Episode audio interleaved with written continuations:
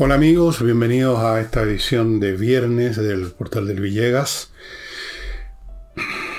que voy a iniciar como inicio todos los programas, bajaderamente, porque así lo amerita, recordándoles el tema de Ignacio, la guaguita con atrofia muscular tipo 1, que podría significar que en un momento dado no puede respirar, porque no le funciona la musculatura del diafragma y se muere asfixiado. Para mantenerlo bien y tratar de sacarlo de esta situación, se están llevando a cabo tratamientos a nivel genético muy caro, increíblemente caro. Y por ese motivo, como esta es una familia normal, el papá y la mamá de Ignacio, es que este programa y otras iniciativas han estado hace tiempo ayudando a juntar plata. Es plata no para la familia, es para la guagua. Ahí está la dirección bancaria del papá de Joaquín, para que usted despache ahí unos, unas lucas, dos, cinco, diez, te verá lo que pueda, lo que quiera, y ojalá todo el tiempo, una vez al mes, como quien paga la cuenta del agua, una cosa así, pero esto es una cosa bastante importante y, y tenemos que ayudar simplemente, punto. Segunda cosa, Hoy en la noche hay flamenco, como lo hubo ayer jueves y como lo habrá mañana sábado. Así es que ya sabe, amigos. Casa del Jamón, Tendrín 171, al frente, cruzando Agustín, un estacionamiento subterráneo. Se pasa súper bien, se come rico. Véalo como el principio, si no fue el jueves, como el principio de su fin de semana en un restaurante donde va a comer bien, con el auto seguro a 50 metros de distancia y escuchando y viendo flamenco es un excelente panorama que yo les recomiendo con gran fervor. Excelentes músicos, excelente comida. Y, y mis libros. Estamos ya, nuestra pequeña, minúscula empresa, tirando las primeras líneas. O sea, ya el libro está listo para imprimir el diseño, un montón de cosas que se requieren, hay que inscribirlo para el próximo libro mío, que tiene que ver con la música, se los digo desde ya, tiene que ver con la música a través de las experiencias que yo he tenido desde que era una guagua casi hasta el día de hoy, pero no por hablar de mí, sino que por hablar de la música, con la idea de invitarlos a escuchar música, música de verdad.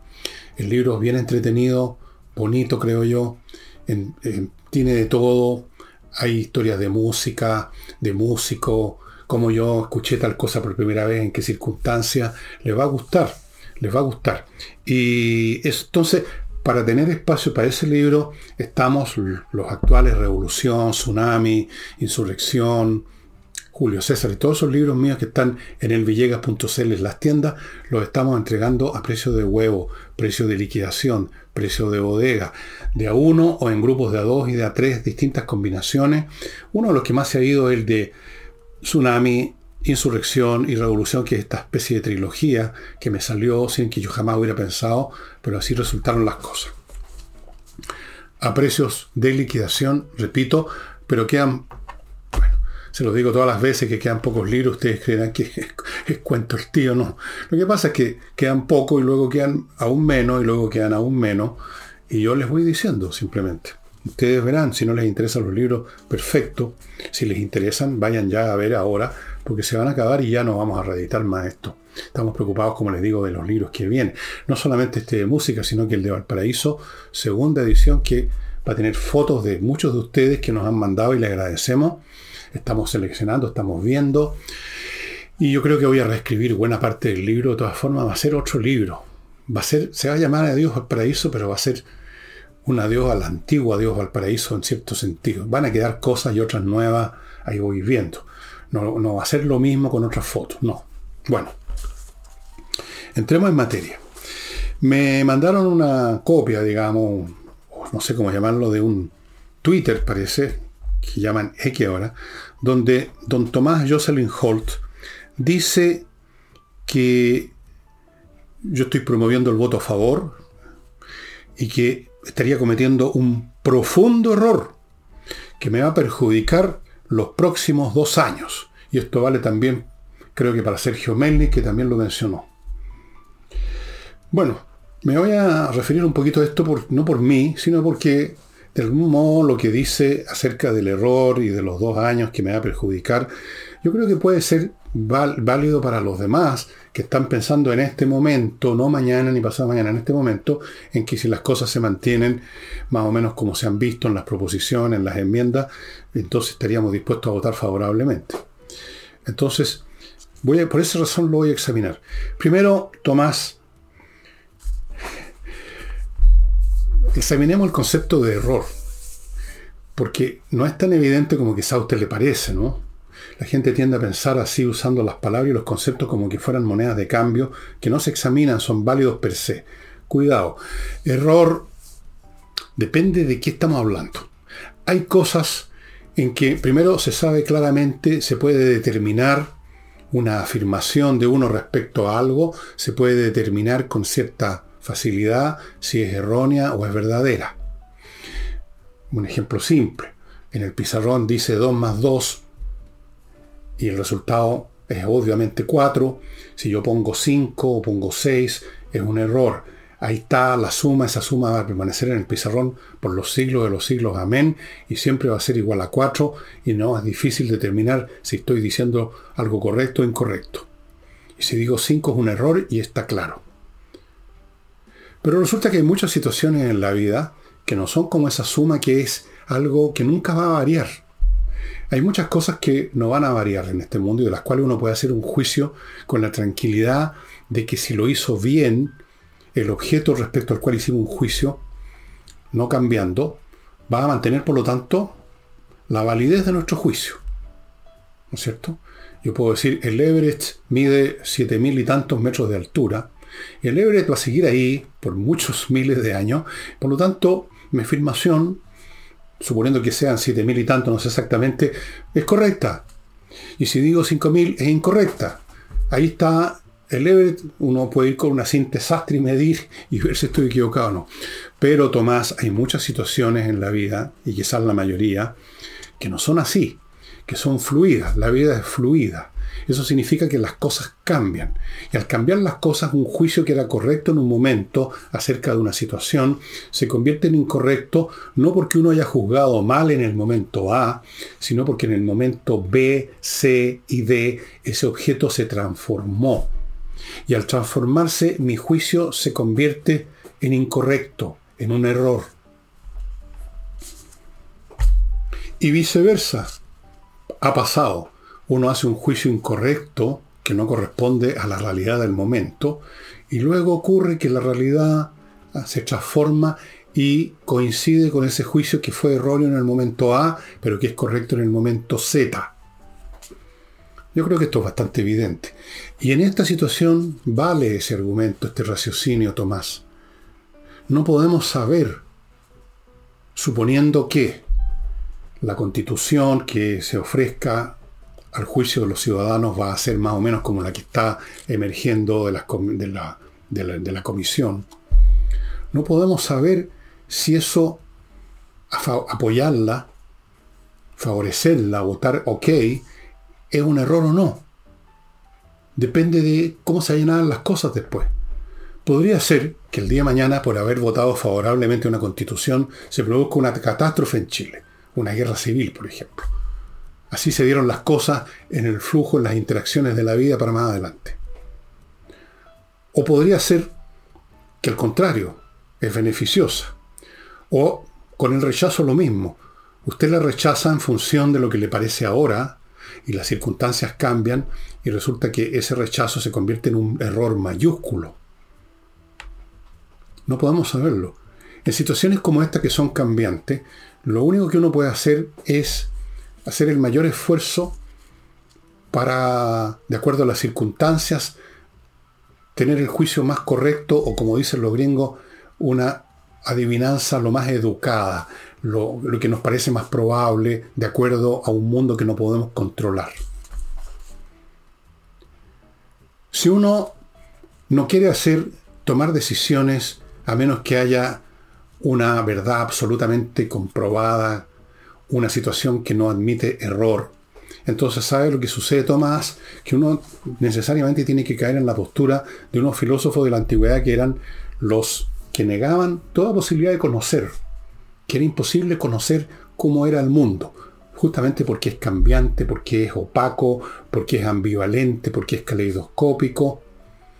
Es la filosofía de Pirrón, por si acaso se le olvidó Tomás, el pirronismo, el escepticismo absoluto, que lleva obviamente a o actuar a tontas y a locas porque da lo mismo puesto que no sabemos, o a la completa pasividad, no hacer nada porque no sabemos qué es lo que conviene. Entonces, eso. Yo en este momento, con lo que tengo ahora, votaría favorablemente. Pero creo haber dicho que si esta situación cambia dentro de lo que yo alcanzo a ver, no puedo ver lo que va a pasar en un año o dos, pero lo que alcanzo a ver ahora, en las próximas semanas, si cambia esto y me parece que la constitución es mala, entonces voy a cambiar mi voto. Lo dije y lo repito. Solamente puedo hacer un juicio sobre la base de lo que veo, de lo que conozco ahora, tal como son los objetos ahora y las circunstancias de hoy. Ponerme a hacer adivinanzas acerca de lo que va a ocurrir en dos años, que va a ser esto un profundo error, en dos años o en dos meses siquiera, no puede ser. El mundo es bastante imprevisible y creo que los chilenos solo sabemos muy bien si tomamos en consideración lo que ocurrió el año 19, cuando de una semana a otra, sin que nadie se percatara, lo que parecían unas asonadas estudiantiles tontonas en el metro, se convirtió en esto que ustedes, los políticos, siguen llamando majaderamente el estallido social. No sabemos. No sabemos cómo se van a dar las cosas. Pero tenemos que actuar. Tenemos que votar. Y tenemos que hacerlo de acuerdo a el mejor juicio posible, dado lo que podemos observar y calibrar en el momento en que vivimos, que es hoy, no en dos años más. Ahora, respecto al perjuicio de los próximos años, no sé a qué cosa se refiere. En todo caso, le puedo contar a Tomás que a mi edad, donde no tengo muchas expectativas de vida por delante, cinco años, cuando mucho, pongámosle diez, para por ser a usted. Eh, no creo, pero en fin. Eh, ya no hay nada que me pueda perjudicar. O sea, es bien difícil. ¿eh? Ya estoy perjudicado, digamos. Me perjudicó la edad, me hizo bolsa mi salud y todo. No veo qué más me pueden, qué más me pueden joder, en realidad. Así que cada cual tiene que hacer lo posible. Cada cual tiene que hacer lo posible según su mejor juicio.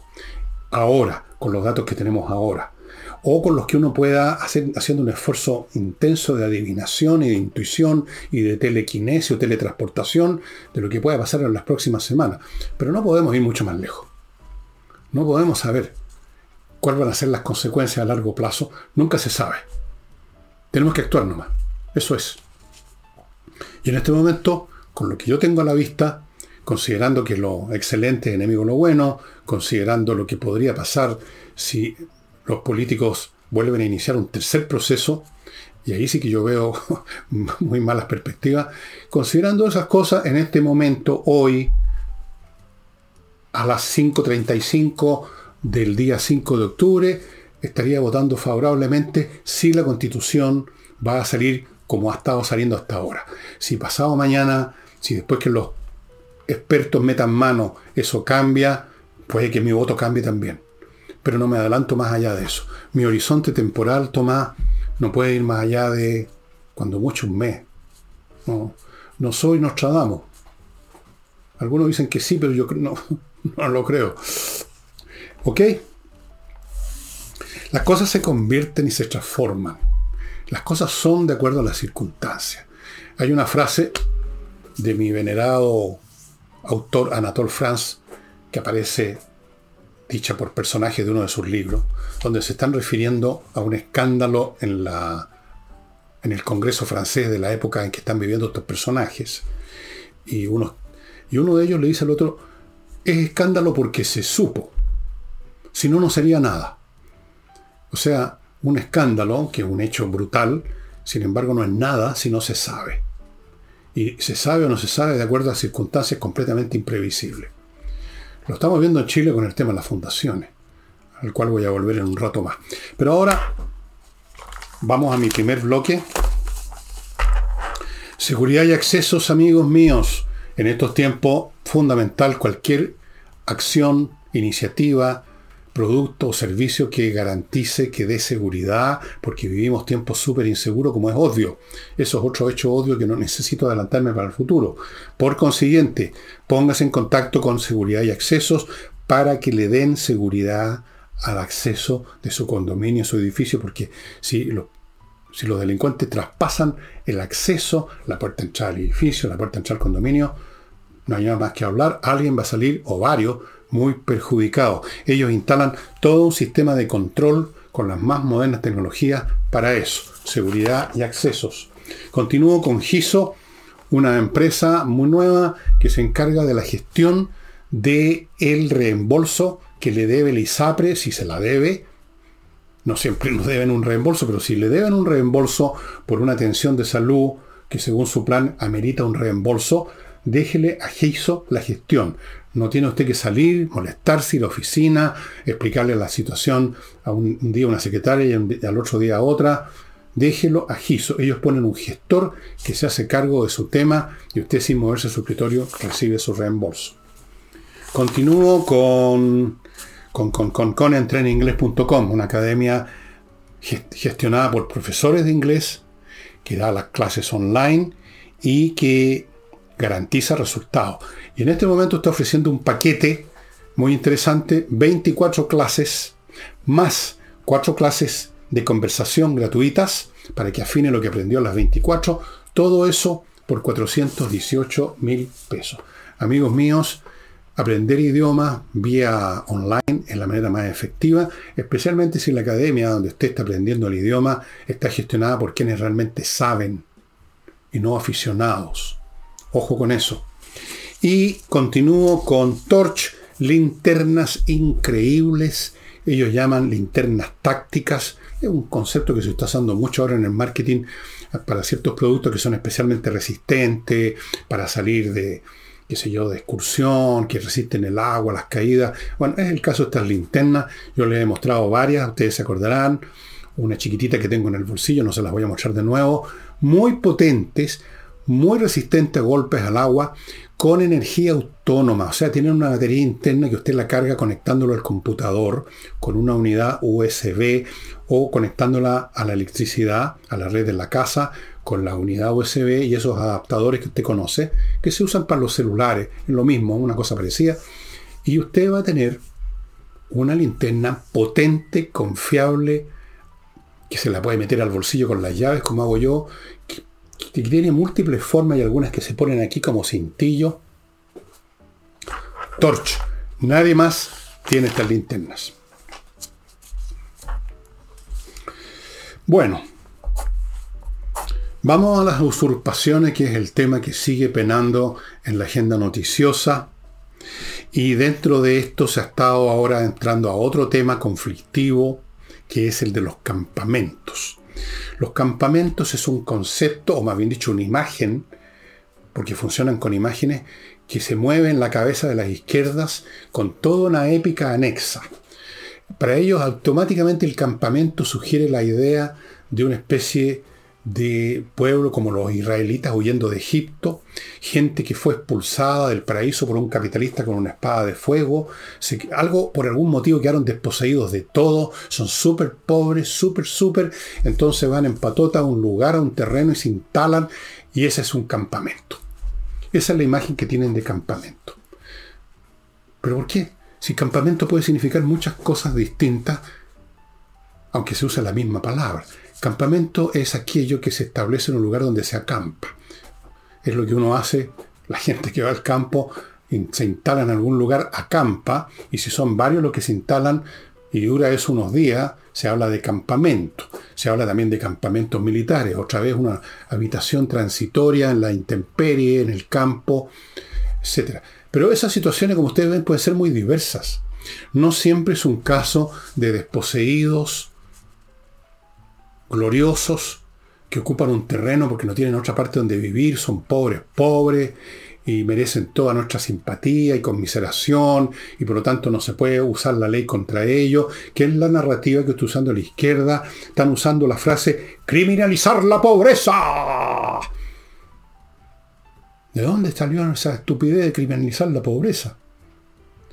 Tenemos situaciones en que el supuesto campamento es un sinvergüenza que quiere hacerse de un terreno para después, qué sé yo, venderlo, ocupar, venderlo para...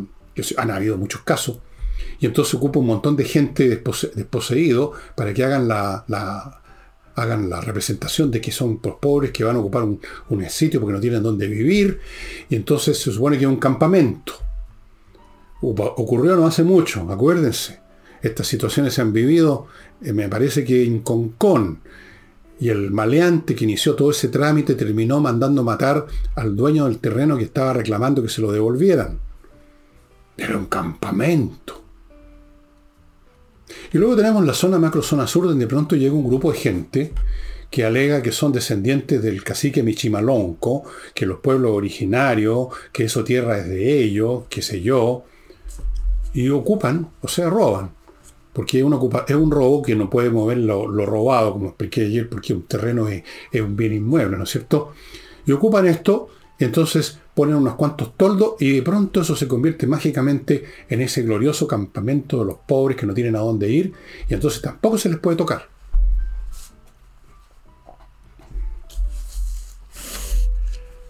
Si el gobierno y la izquierda son tan sensibles ante la pobreza y ante quienes ellos piensan en todas las ocasiones, fundan un campamento, bueno, terminen con los campamentos de la manera que corresponde, entregándoles casas a esas personas y no haciéndose los que los defienden porque los dejan seguir instalados en su pobreza en el campamento. O si no pueden conseguirles casas, que ocupen un terreno público, pues llévenlos a un terreno público, incluso les pueden instalar algunas cosas básicas, letrina, una, este, agua, no sé. Pero qué fácil es ser generoso con los pobres cuando el pato lo paga no el Estado, no los señores políticos, no la coalición de izquierda, no el Partido Comunista, sino la persona que era dueña de ese fondo, dueña de ese terreno, y se lo ocupan, o sea, se lo roban. Y entonces viene además con esta distinción de que si la ocupación fue no violenta, entonces no, no debiera, digamos, hacerse absolutamente nada. Hay una señorita o señora de un apellido rarísimo que dio una explicación tan enrevesada de esto que tuve tentado de, copiarla y leérsela para hacer una, imitación de Cantifla, pero después me dio lata. Porque ya tanta estupidez llega un momento que no da risa, ¿no? Eh, si el criterio de la pobreza es suficiente para justificar un campamento, o sea, ocupar un terreno de otros, es decir, llevar a cabo un robo colectivamente, porque eso es lo que es. Entonces, ¿por qué no amplían ese concepto? Y no, que no haya más leyes, no haya más policías, y digan que cada vez que alguien le roba a alguien, es porque era tan pobre, Cosa que hemos visto, porque es una justificación que se instaló ya en la conciencia colectiva de los caras rajas en este país. Hemos visto, que recordarán, gente que entra a saquear un supermercado en patota, porque siempre se hace patota, ahí parece que adquiere un carácter social, eh, adquiere un carácter de lucha social. Es cuestión de juntarse y ya no es un robo, es lucha social. Entonces entran y de repente alguien les dice algo cuando van saliendo con un televisor y dicen es que, estoy, es que tengo hambre y se van para comerse el televisor. No sancionemos el robo, porque siempre se puede decir que el ladrón es por culpa de las circunstancias, lo que pasa es que es muy pobre. Todos están muriendo de hambre, supuestamente. No.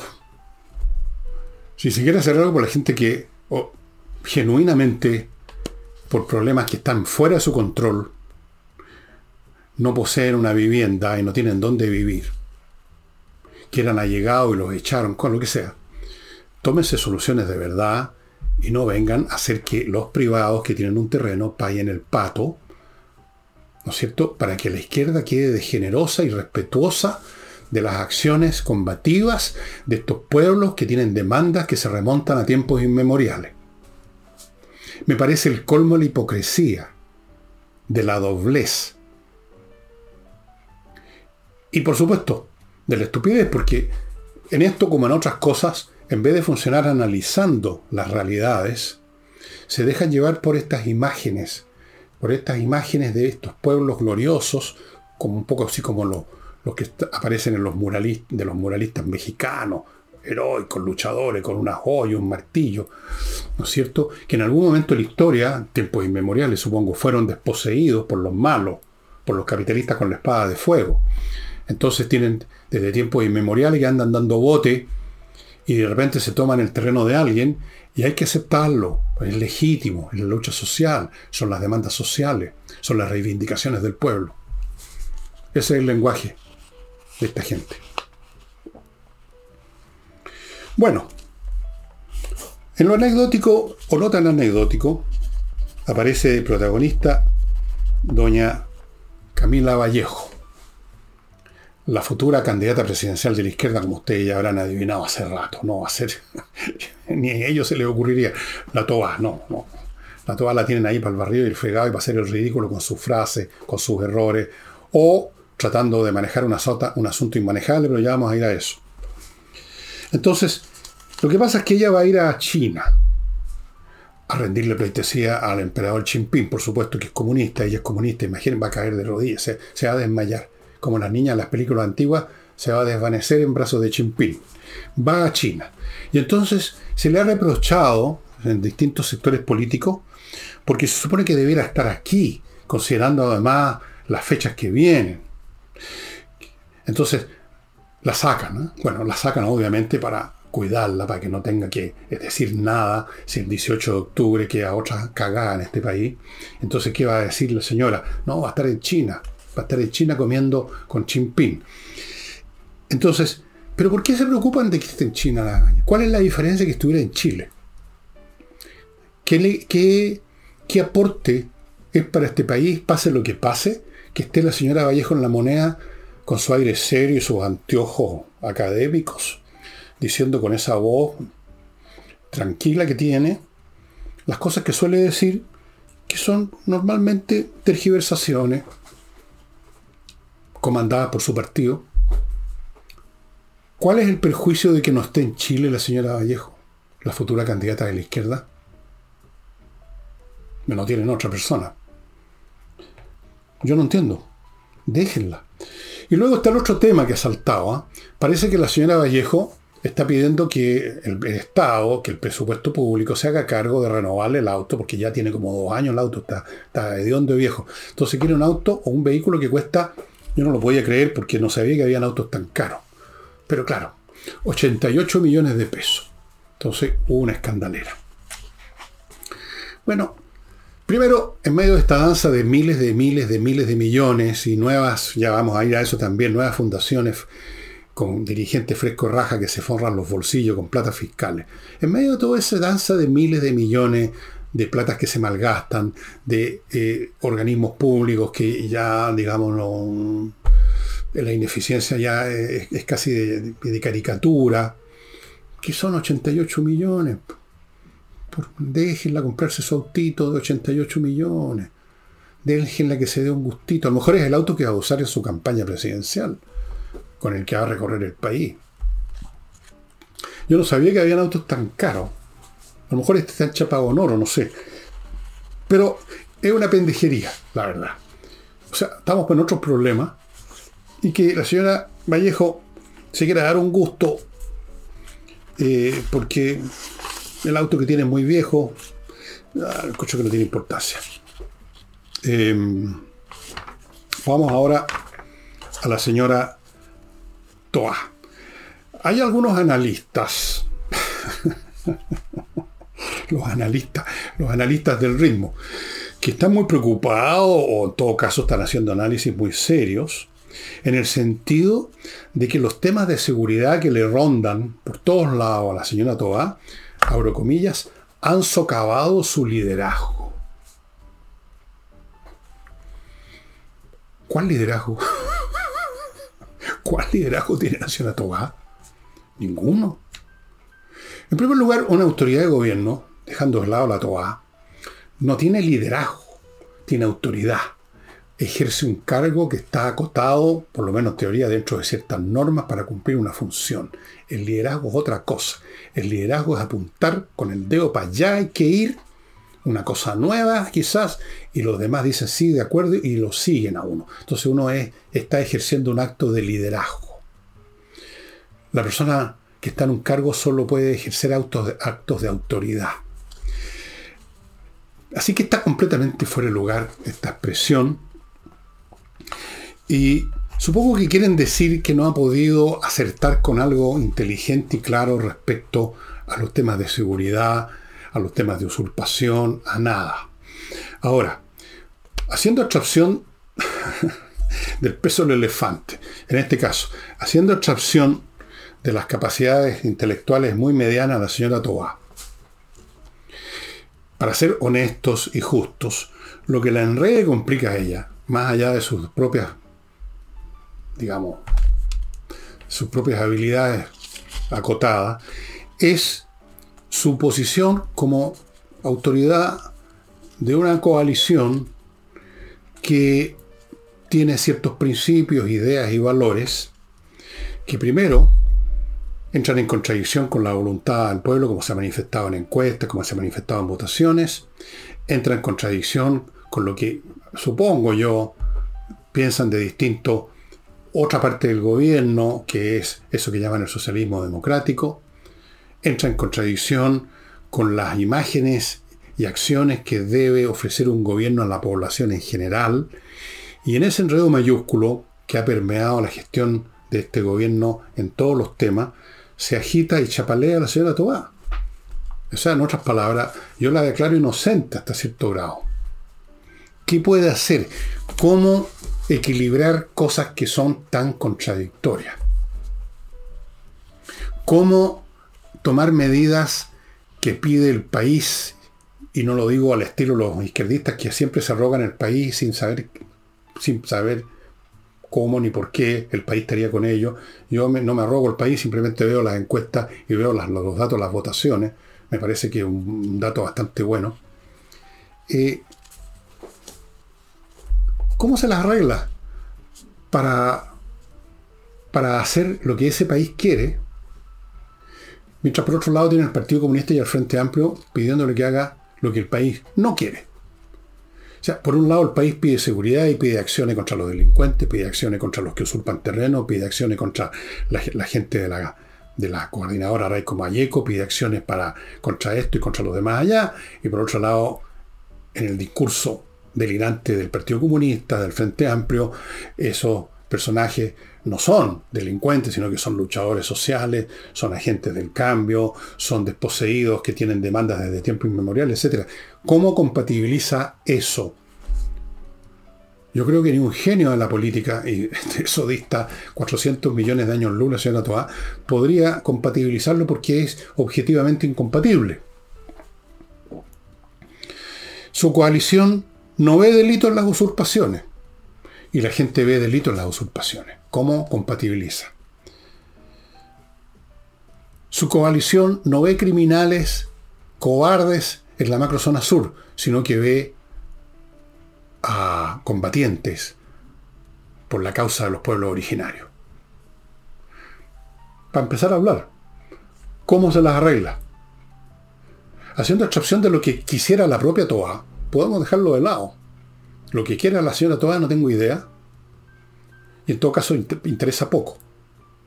El problema es lo que quiere el Partido Comunista, por un lado, lo que quiere el país por el otro, lo que debería querer el gobierno. Son cosas distintas y opuestas y no hay forma de ponerlas, hacerlas coincidir.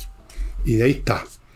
Pero esto no, no, no deteriora el liderazgo porque nunca tuvo liderazgo la ciudad Toa. Ni antes, ni ahora, ni lo va a tener mañana. No tiene lo que se necesita para eso.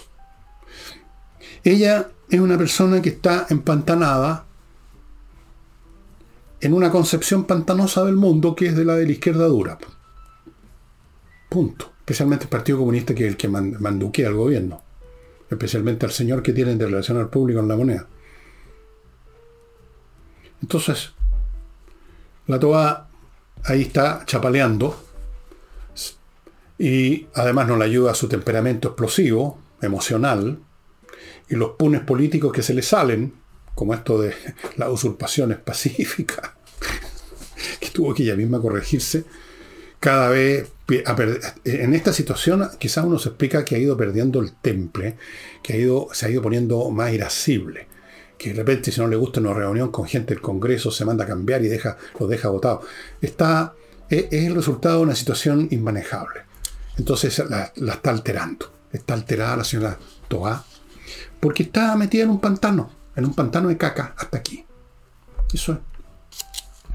Así que olvidémonos del liderazgo. El liderazgo. Estos expertos, Dios mío. Eh, vamos a ir después del próximo bloque a otro señor que dice cosas, otro de estos fulanitos de barba y bigote que usted levanta una piedra y salen 10 corriendo. Un señor de rementería del Partido Socialista. Pero antes, vamos a ver otro bloque. Puros productos para usted, para su utilidad, para su beneficio hoy o mañana, algún día. Por ejemplo, este, tu asesoría tributaria.cl, un equipo profesional experto en asesorías contables y en asesorías tributarias. O sea, las empresas tienen que contar con esta gente. Ellos llevan a cabo una contabilidad completa, preparan estado financiero, revisan el balance, ven las declaraciones de impuestos corporativos y del personal, planifican la, tributación, o sea, planificación tributaria, cómo se va a pagar los tributos, automatización de reportes, dashboard, un montón de cosas con tu asesoría tributaria.cl. Continúo con kmmillas.cl que está pagando más por las millas que le compra a usted, las millas que ha acumulado por sus vuelos. Esas millas, si usted no las va a usar volando muy pronto, no valen nada, desaparecen las empresas aéreas las hacen desaparecer porque no pueden permitir, y es bastante lógico que se vaya acumulando una cantidad indefinida de gente que puede viajar gratis y irían a la quiebra. Entonces, eso dura un tiempo y las eliminan. Entonces, antes que pase, vaya a kmmillas.cl y conviértalas en dinero. Pagan más ahora, están pagando aún más. Y termino este bloque con mi clima que les recuerda que viene un verano muy pesado y yo les recuerdo que por la información que tengo, que ya me la han dado dos días seguidos, se están yendo muy rápido los equipos. Hay una demanda tremenda. La gente quiere aprovechar las grandes ventajas que tienen estos días, en que todavía está vigente, me parece, el, el, cyber, la cyberventa, las, los descuentos en instalación, en mantención, en el equipo mismo, etc. Miclimo.com. No se quede marcando ocupado, no se quede tamboreando en un cacho. Aproveche esta oportunidad. Bueno, este caballero de Rementería,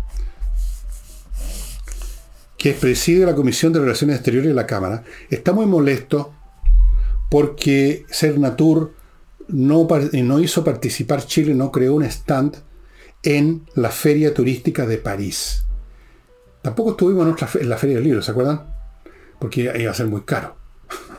se la gastaron en no sé qué, en la conmemoración que ya se olvidó del 11 de septiembre dijo, bueno, este es mi gobierno, pero a pesar de eso, este es mi gobierno. Qué frase más rara esa, ¿no? Yo creí que el gobierno era de los chilenos, pero no, es del señor de Rementería, por si acaso. No nos vaya a acusar de que estamos usurpando su gobierno. Este es mi gobierno. Precisamente por Rementería, este es su gobierno, en lo que toca meter las patas y hacer tonterías. Ahora, yendo al tema turístico. No se preocupe de rementería. No sé si habría servido de algo un stand a todo dar en París. Porque en la agencia de viaje, yo lo sé, tengo, conozco ese ambiente, tengo gente conocida metida en ese mundo. En la agencia de viaje de muchos países europeos y en Estados Unidos, a la gente se le dice algo que no es precisamente un, estímulo para venir a Chile. Cuidado con la delincuencia en Chile. Ah, dicen, ¿para qué voy a ir a Chile entonces? Voy a Perú voy a Bolivia, voy a Argentina. No, Argentina no sé si está en la lista también de los países difíciles, pero Chile sí está. Y eso también es obra de su gobierno, señor de Rentería. Claro, porque este es un gobierno que indulta a delincuentes. Este es un gobierno que anuncia que tales o cuales actos delictivos como es tomarse un terreno no merecen castigo porque hay demandas de tiempos inmemoriales. Entonces, de Rementería no se preocupe tanto, no habría hecho ninguna diferencia que hubiera habido un stand chileno en París. O una diferencia mínima. ¿ah? Que vinieran cinco personas más. No cambia mucho la situación. Hoy en día la gente ya no llega al paraíso en esos barcos turísticos porque saben que ponen un pie en el muelle y ya lo están asaltando. Así es que quédese tranquilo con su gobierno de rementería y preocúpese de que su gobierno, como lo llama usted, se haga cargo de las cosas más importantes, ¿no? Pero el turismo finalmente es algo bastante marginal. Chile nunca ha sido un paraíso turístico como usted lo pinta. Un de turismo aventura incluso lo... Aquí la única aventura es bajarse el avión no bajarse el barco y que uno no lo roben. La aventura es el estar, digamos, todo el tiempo mirando para todos lados a ver que no nos vayan a saltar. En ese sentido es un país de turismo aventura, claro. Bien, sigamos ahora con, con Boric, otro que se enoja fácil, como la señora Toa, y por las mismas razones quizá. Y porque no tiene mucho control intelectual, porque, bueno, dejémoslo ahí. Eh, está molesto porque parece que la FIFA, eh, la organización que maneja el fútbol, entiendo que es la FIFA, o tiene otro nombre ahora, eh, o los que sean, no le van a dar a Chile el Mundial del 2030 como Chile estaba pidiendo. Está muy, muy molesto. Y dijo que él va a defender, dijo, los derechos que le corresponden a Chile. Señor Boris, Chile no tiene ningún derecho en esta materia. No existen derechos a priori o a posteriori para organizar un evento deportivo de ninguna materia. Un evento, ya sea un, eh, mundial de fútbol, un mundial de rayuela, una reunión internacional de astrónomos, lo que sea, son eventos a los cuales muchos países ofrecen, se ofrecen como sede y los organizadores ven a dónde van, pero no hay un derecho. ¿Cómo, ¿Cómo, se manifestaría ese derecho? Un derecho. ¿Qué derecho? ¿Cuál es el derecho que tiene Chile a organizar el Mundial de Fútbol? Ninguno. El que tiene derecho a determinar, nos guste o no, y por muy corrupto que sea ese organismo, es la FIFA. Entonces, enojarse y meterse en eso, teniendo un país que se está cayendo a pedazos en materia económica, con delitos que crecen día a día, ya con cabezas cortadas, con baleos diarios, porque yo ya no los menciono, todos los días veo noticias de baleo, de gente acribillada a balazo. Está preocupado el Mundial de Fútbol del 2030, el señor Boric. ¡Qué inteligente! ¡Qué hombre más previsor! Está pensando a siete años plazo. Cuando él esté en el faro, supongo, que quiere ir después que sea presidente, después de que termine su mandato para ir a, escribir su memoria en la soledad tempestuosa y romántica de un faro y preparando el terreno para una posible reelección. bueno, me dicen que, por lo que vi en las noticias, que hay una nueva, una nueva crisis en televisión nacional. Un organismo que le cuesta mucha plata al país le ha costado cuántas veces aportes fiscales que pagamos nosotros para sacarlos a flote, porque no, no, salen a flote. Como todo organismo público, semipúblico, viven en el déficit, viven con el exceso personal y qué sé yo han más. Entonces hubo renuncia de directores, de gente importante del canal. Y por supuesto que esta crisis se va a convertir, para sacar a flote, en otro aporte fiscal. Por supuesto. Ahora, esta es la suerte que le corresponde a un canal que hace rato que se dedicó a una comunicación bastante sectaria, ¿no? Ellos lo llaman progresista, sectaria, mediocre, bastante pelotuda de repente. O sea, no de repente, casi todo el tiempo. Cuestión de ver un matinal, según me cuentan. Yo no lo veo, por supuesto, pero siempre, nunca falta el que le cuenta a uno las cosas. Entonces, esto está pasando ahí, como está pasando en otros canales, Además, porque la televisión, creo que alguna vez un programa sobre esto, o parte de un programa, la televisión es un medio de comunicación que ya está entrando en el periodo de la obsolescencia. O sea, estos enormes entes con cientos o miles de empleados, con todo un aparataje físico y de personal a nivel propio de los dinosaurios, una enorme bestia, costosísima, ya no tienen cabida ya no tienen, digamos, viabilidad financiera.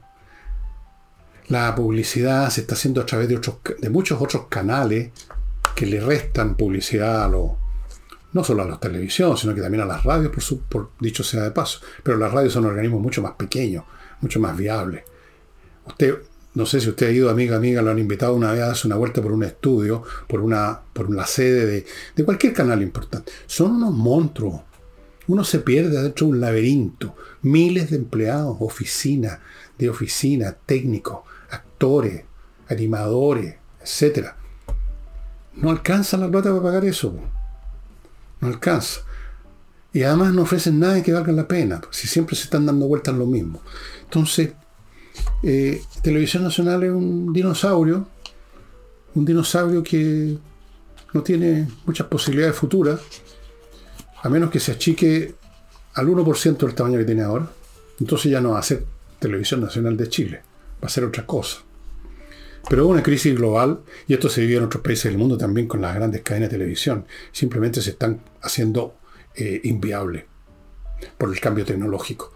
Piensen en la cantidad de comunicación que ahora funciona en YouTube, como este programa y como miles, miles más en el mundo. En el puro Chile, ¿cuántos, cuántos canales? Y algunos tenemos publicidad. Poca, barata, pero publicidad que de otra forma se habría ido a una radio. Se habría ido a una radio, porque por lo barato, más barato que la televisión. Se están usando otros medios. Pregúntele a la agencia de publicidad cómo están ahora estructurando los planes de medios que se llaman. La televisión todavía tiene, por supuesto, publicidad, pero eso es una manantial que se está secando y los costos siguen iguales de inmensos. Y cuando además un canal en vez de ofrecer algo nuevo. Eh, sigue machucando, machacando la misma, no, rumiando la misma, la misma, la misma cosa que vemos todos los días a nuestro alrededor. El mismo discurso políticamente correcto. Las mismas sandeces con los mismos comunicadores necios, subidos por el chorro. Ahí tienen. Bueno, y vamos ahora a algo que muestra cuán perfeccionada ha, sido la democracia chilena gracias a los municipios de elección popular, alcaldes, concejales. Allanaron el municipio de Maipú a raíz de un proceso que involucra a una ex alcaldesa llamada Katy Barriga. El informe de Carabinero, voy a saltarme muchas cosas que usted puede ver en la prensa, es bastante contundente. Habla de gastos no acreditados, ahí se da la plata, siempre son cientos de millones, incumplimiento de normas en adquisiciones, compras por trato directo, sea en vez de hacer el proceso normal, alguna clase de licitación, uno le compra al tío, al sobrino, al primo. Pagos por servicios no acreditados, lo mismo, o sea, yo te contrato a ti como asesor comunicacional, cuando vengan los extraterrestres tú vas a ser el que se comunique con ellos, mientras tanto hazme moletas por 4 millones al mes. Bueno, como ese servicio de comunicarse con las extraterrestres todavía no se ha podido materializar, son, no están acreditados. Pagos de horas extraordinarias que nunca existieron. Muchos de ellos no trabajan ni siquiera en las horas normales. Y un largo, etcétera, estimados amigos. Y esto, crean ustedes, se lo doy firmado, que se produce en prácticamente, yo diría que todos los municipios de Chile. Todos. Nadie los controla. Nadie controla esos feudos. Pero eso se llama perfeccionamiento, se llamó. Acuérdense, yo me opuse, yo escribí sobre eso. Por supuesto me trataron de fascista. Dije, esto no es perfeccionamiento de la democracia. La democracia no se perfecciona multiplicando las posibilidades de meter las manos en el cajón, multiplicando los cargos para los políticos. Bueno, y así fue. Así ha sido. Pero eso no es lo único. Todos los días estamos viendo. Ahora hay una denuncia de un dirigente del Partido Republicano para una fundación llamada DAYA creada por la diputada de Acción Humanista, una diputada de Acción Humanista de apellido Gasmuri, creo que se llama Ana María, estoy seguro. La creó en el 2017 para un cierto fin terapéutico, creo que le iban a administrar a la gente que está muy mal, ya muy adolorida, que está con cáncer, está ya para, por parar la charla, entonces marihuana, no sé, una hueva así. Bueno.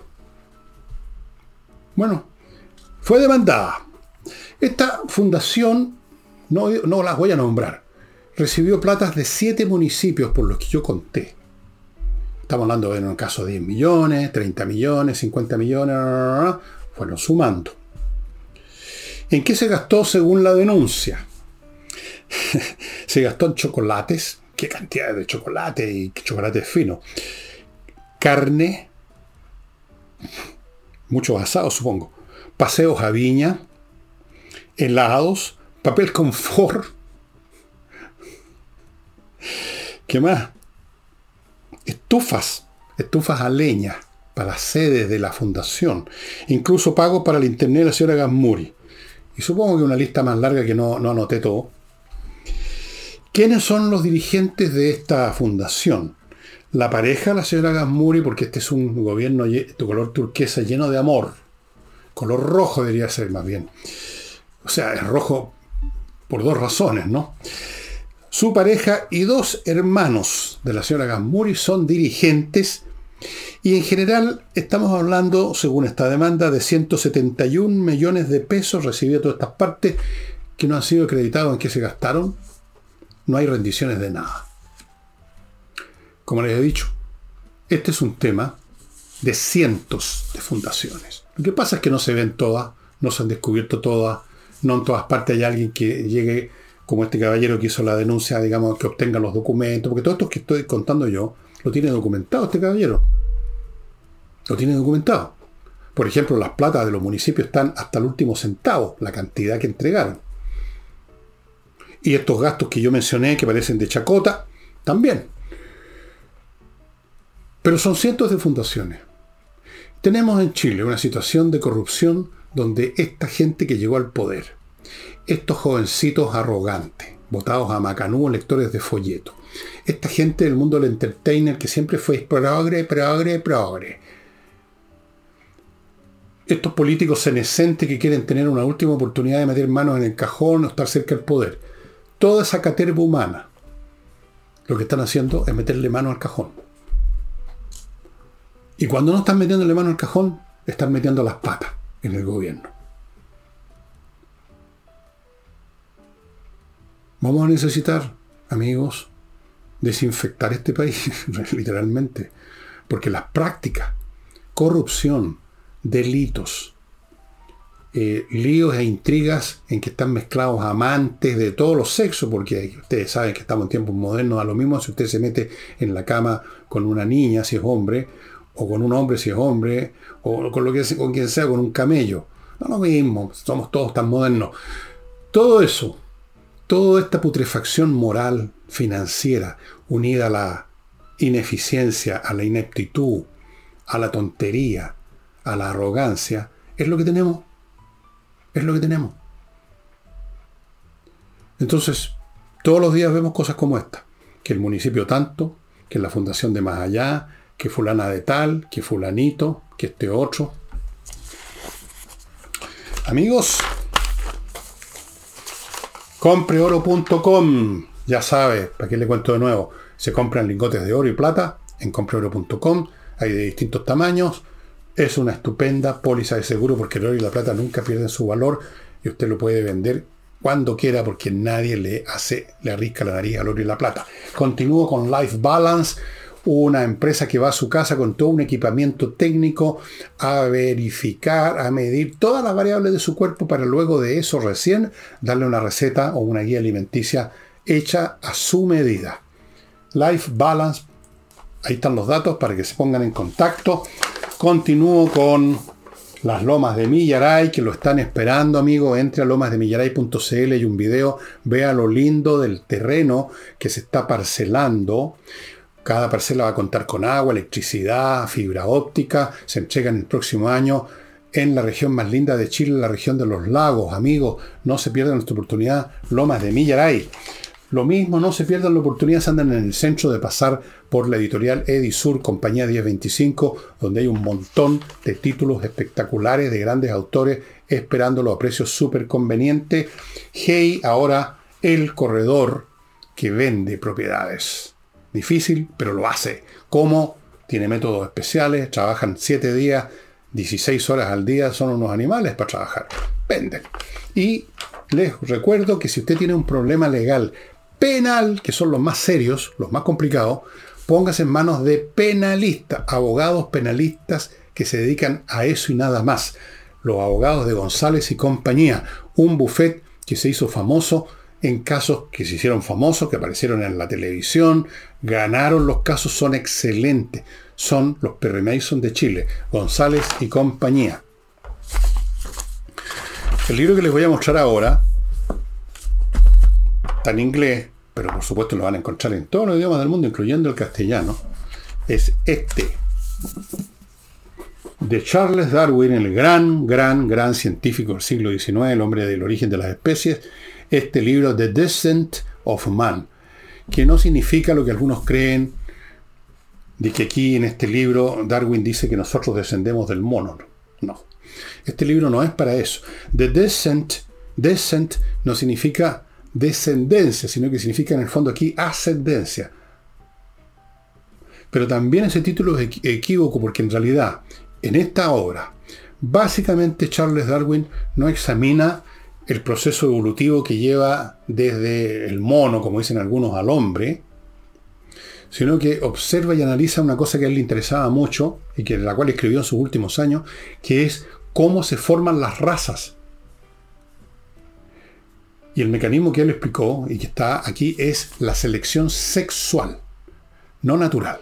En este caso no hay una selección natural en el sentido como en el caso del origen de la especie, en que distintas variantes de un animal o de una criatura o de una planta, eh, las que tienen tan más ajustadas a las posibilidades del medio, se reproducen más y terminan por desplazar a las que no tienen tanta eh, sintonía con el medio, se reproducen menos o muy poco y terminan por desaparecer. Entonces es la interacción entre el medio y la variación que tiene en un momento dado una especie. Aquí el mecanismo es la selección sexual. ¿Qué hombre elige una mujer y qué mujer elige un hombre?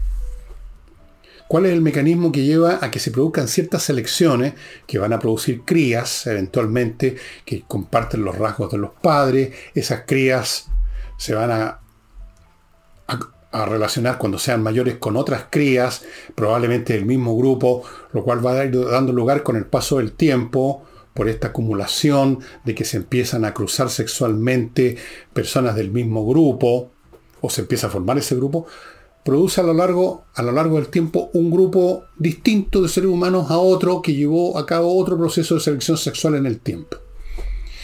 O en otras palabras, miren qué interesante, las razas no son algo originario, son un producto. Lo originario es el hombre como tal, el Homo sapiens sapiens. Y de ahí parten, por selección sexual, empiezan a crearse las distintas razas, los distintos grupos. Como algunos llegaron a ser personas de raza negra, otros llegaron a ser personas de raza blanca. Pero esto de la selección sexual es un fenómeno que uno observa en el día presente. Hay algunos grupos culturales y étnicos donde hay una mucha mayor prevalencia de el cruce eventualmente sexual la, entre ellos que con gente de los grupos de afuera. No es 100% como en otros tiempos, pero es bastante fuerte. Personas de tal grupo, de tal eh, cultura, de tal etnia, se tienden a casar, a juntar y a procrear entre ellos y no con los de afuera. Y eso va generando en el tiempo ciertas constantes genéticas, cierto pool que termina por dar lugar justamente a lo que ahora llamamos etnias. El libro es súper interesante, amigo. Charles Darwin, como de costumbre, muy adelantado a su época. El libro produjo escándalo, como lo había producido El origen de la especie. La manera de raciocinar de, Darwin es, digamos, apasionante. Cómo él, ocupando datos, va analizando y va sacando conclusiones punto por punto sin tenerle ningún miedo nada. Tenía problemas antes de escribir el libro y tenía problemas cuando lo entregó, pero mientras lo estaba escribiendo, que es lo que importa, estaba pensando simplemente en lo que su mente le decía, lo que los hechos que le habían revelado le decían. Y el libro es súper interesante, amigo. Este es un tipo de libro que debieran estar en el currículum escolar, junto con El origen de la especie, un tremendo libro que yo lo recomendaba en otras oportunidades. Ahora les recomiendo este, The Descent of Man. Las razas no están en el origen, sino que están en el final. Son resultados de un proceso, no origen de un proceso. No existieron blancos, negros y amarillos de un principio, sino que existió el Homo sapiens sapiens, que luego se empieza a separar, unos grupos se separan de otro, empiezan los rasgos que a lo mejor al principio eran mínimos de diferencia, se empiezan a acrecentar con el tiempo, y eso, Así es. Amigos, eso sería todo por hoy. En una de esas, mañana sábado, toco el tema de. de. Hablo de Charles Darwin y sus grandes. Eh, sus grandes paradigmas científicos, como es la evolución de las especies, que todavía hoy, más de 100 años que fue publicado ese libro, todavía hay gente que no lo entiende. Todavía hay gente que cree que todo esto fue creado por lo que ahora llaman, porque suena un poco más fino, el diseño inteligente. ¿De quién? Del inteligente, de Dios. Él es el que diseñó, supuestamente. Todavía no entienden la mecánica de la evolución de las especies. Es increíble, pero cierto. Bueno, amigos, sería todo por hoy. Nos estamos viendo mañana. Hasta mañana.